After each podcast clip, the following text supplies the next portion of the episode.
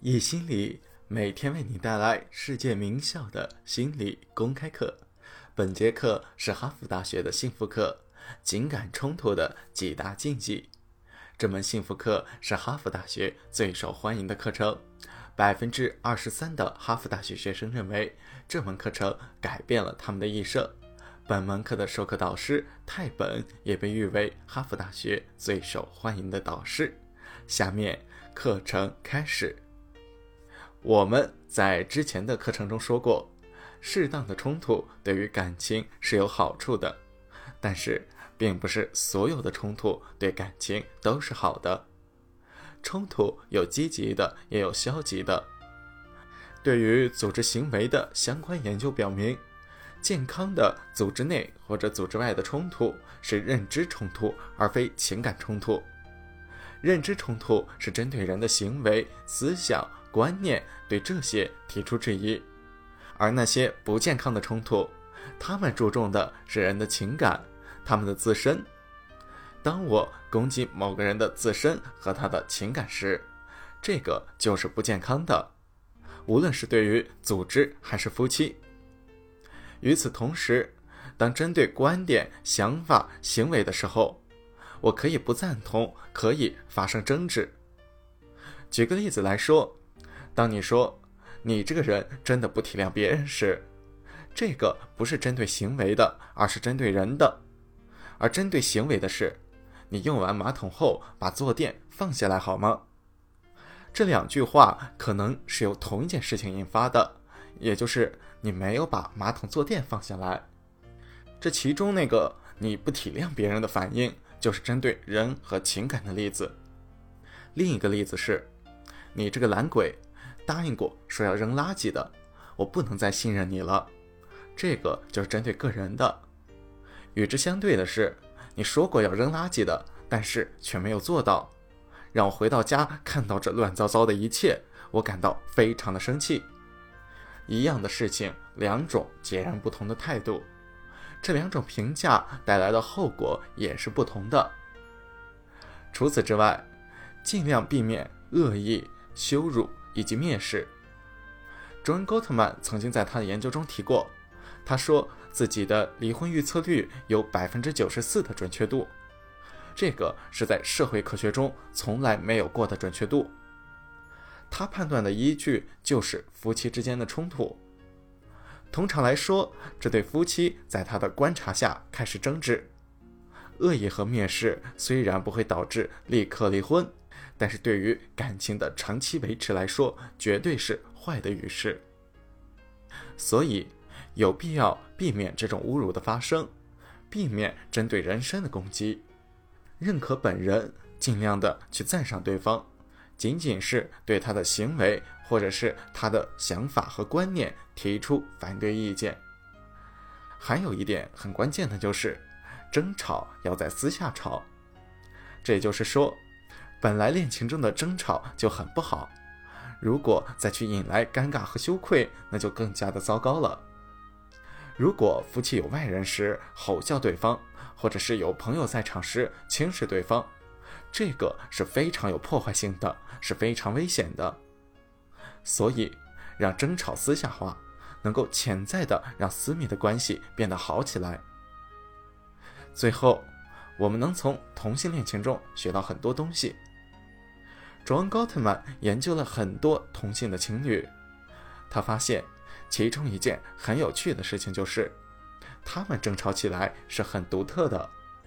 有趣的地方在于，如果是两个女人争吵，这个没什么新奇；而有意思的是，这同样发生在男性同性恋之间。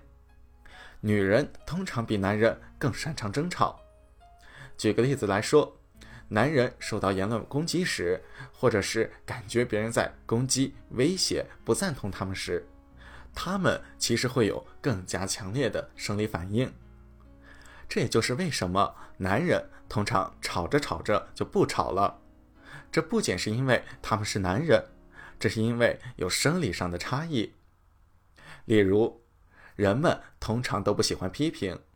但是普遍来说，男人会对此表现得更加紧张，他们会更想要保护自己，而其中的方法之一就是不再和你争吵，逃避而不是去应对。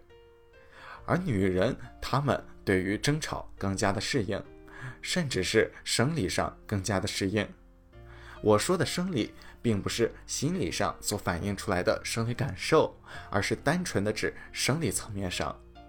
女人天生就更善于处理和应对这种争执带来的不适感。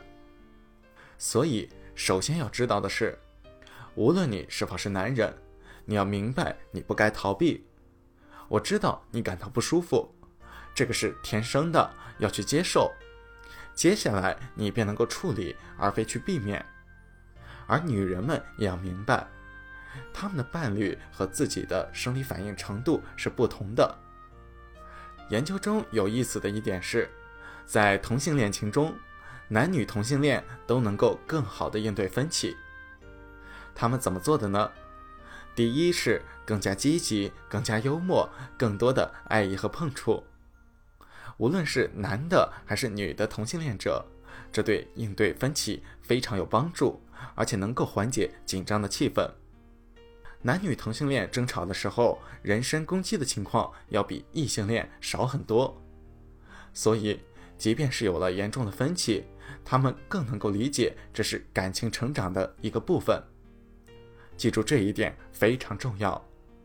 在这一刻，我们的确是不开心的，这是非常严重的争执。但是我能够从中学到什么？我们怎么去成长？因为我明白冲突是正常的，是不可避免的。这是我们恋情中的一个部分。同性恋情侣都能够做到。那么，异性恋情侣有什么理由做不到呢？最后，要关心对方，冷静下来，理解对方的感受。无论是男女，都要设身处地的理解对方，让对方平静下来。通常来说，在争执过程中，要说一些“我很抱歉”，或者是一个拥抱，或者是我很受伤，但我也很爱你。这样的方法能够让对方平静下来，减缓冲突带来的压力。我们之前在完美主义的课程中讲过，黄金法则是己所不欲，勿施于人。我们也讲过白金法则，人所不欲，勿施于己。那么这里说一个太金法则：你不会对泛泛之交做的事情，千万不要对你亲密的人做。有多大的可能你会对陌生人或者刚认识的人大吼大叫，鄙视他们、羞辱他们、挑衅他们？你对陌生人做过几次这样的事情？他们一定是做出了让你感觉极其糟糕的事情，才会引起你表现出如此的恶意和轻视，对他们大发雷霆。然而，平均下来，很多人却是这样对待自己亲近的人的。无论是家人、朋友还是爱人，你没有理由这样做。我们和他们更加的亲近，和他们待在一起更加的舒适。但是，为什么对所爱的人比对那些不相干的人要差？这个是毫无道理的。你们可以有争执，也会有争执，而且争执也很重要。问题的关键在于你怎样。把这种争执保持在认知行为上，而非情感层面上的蔑视，这个会导致极大的不同。我们这几节课讲了很多的内容，其实，在一段恋情当中，最重要的就是培养一份深厚的友情。卓恩·高特曼曾经说过：“我的方法的核心是一个简单的真理，那就是。”幸福的婚姻是基于深厚的友情上的。这句话意味着尊重对方，享受和对方相处。这些情侣能够深入的了解对方，他们熟知对方喜欢什么，讨厌什么，他们的性格中有什么怪癖，他们的理想和梦想是什么。他们对彼此有着持久的尊敬，不仅是在大的问题上表现出的喜爱之情。在日常的琐碎间也能够表达出来。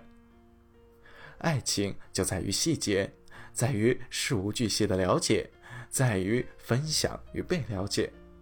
这个就是健康的恋情，这个就是你如何让恋情维持数年的激情，这个就是你如何持续的享受激情。明天我们会讲一下如何发现另一半的优点。本段课程到此结束，谢谢大家。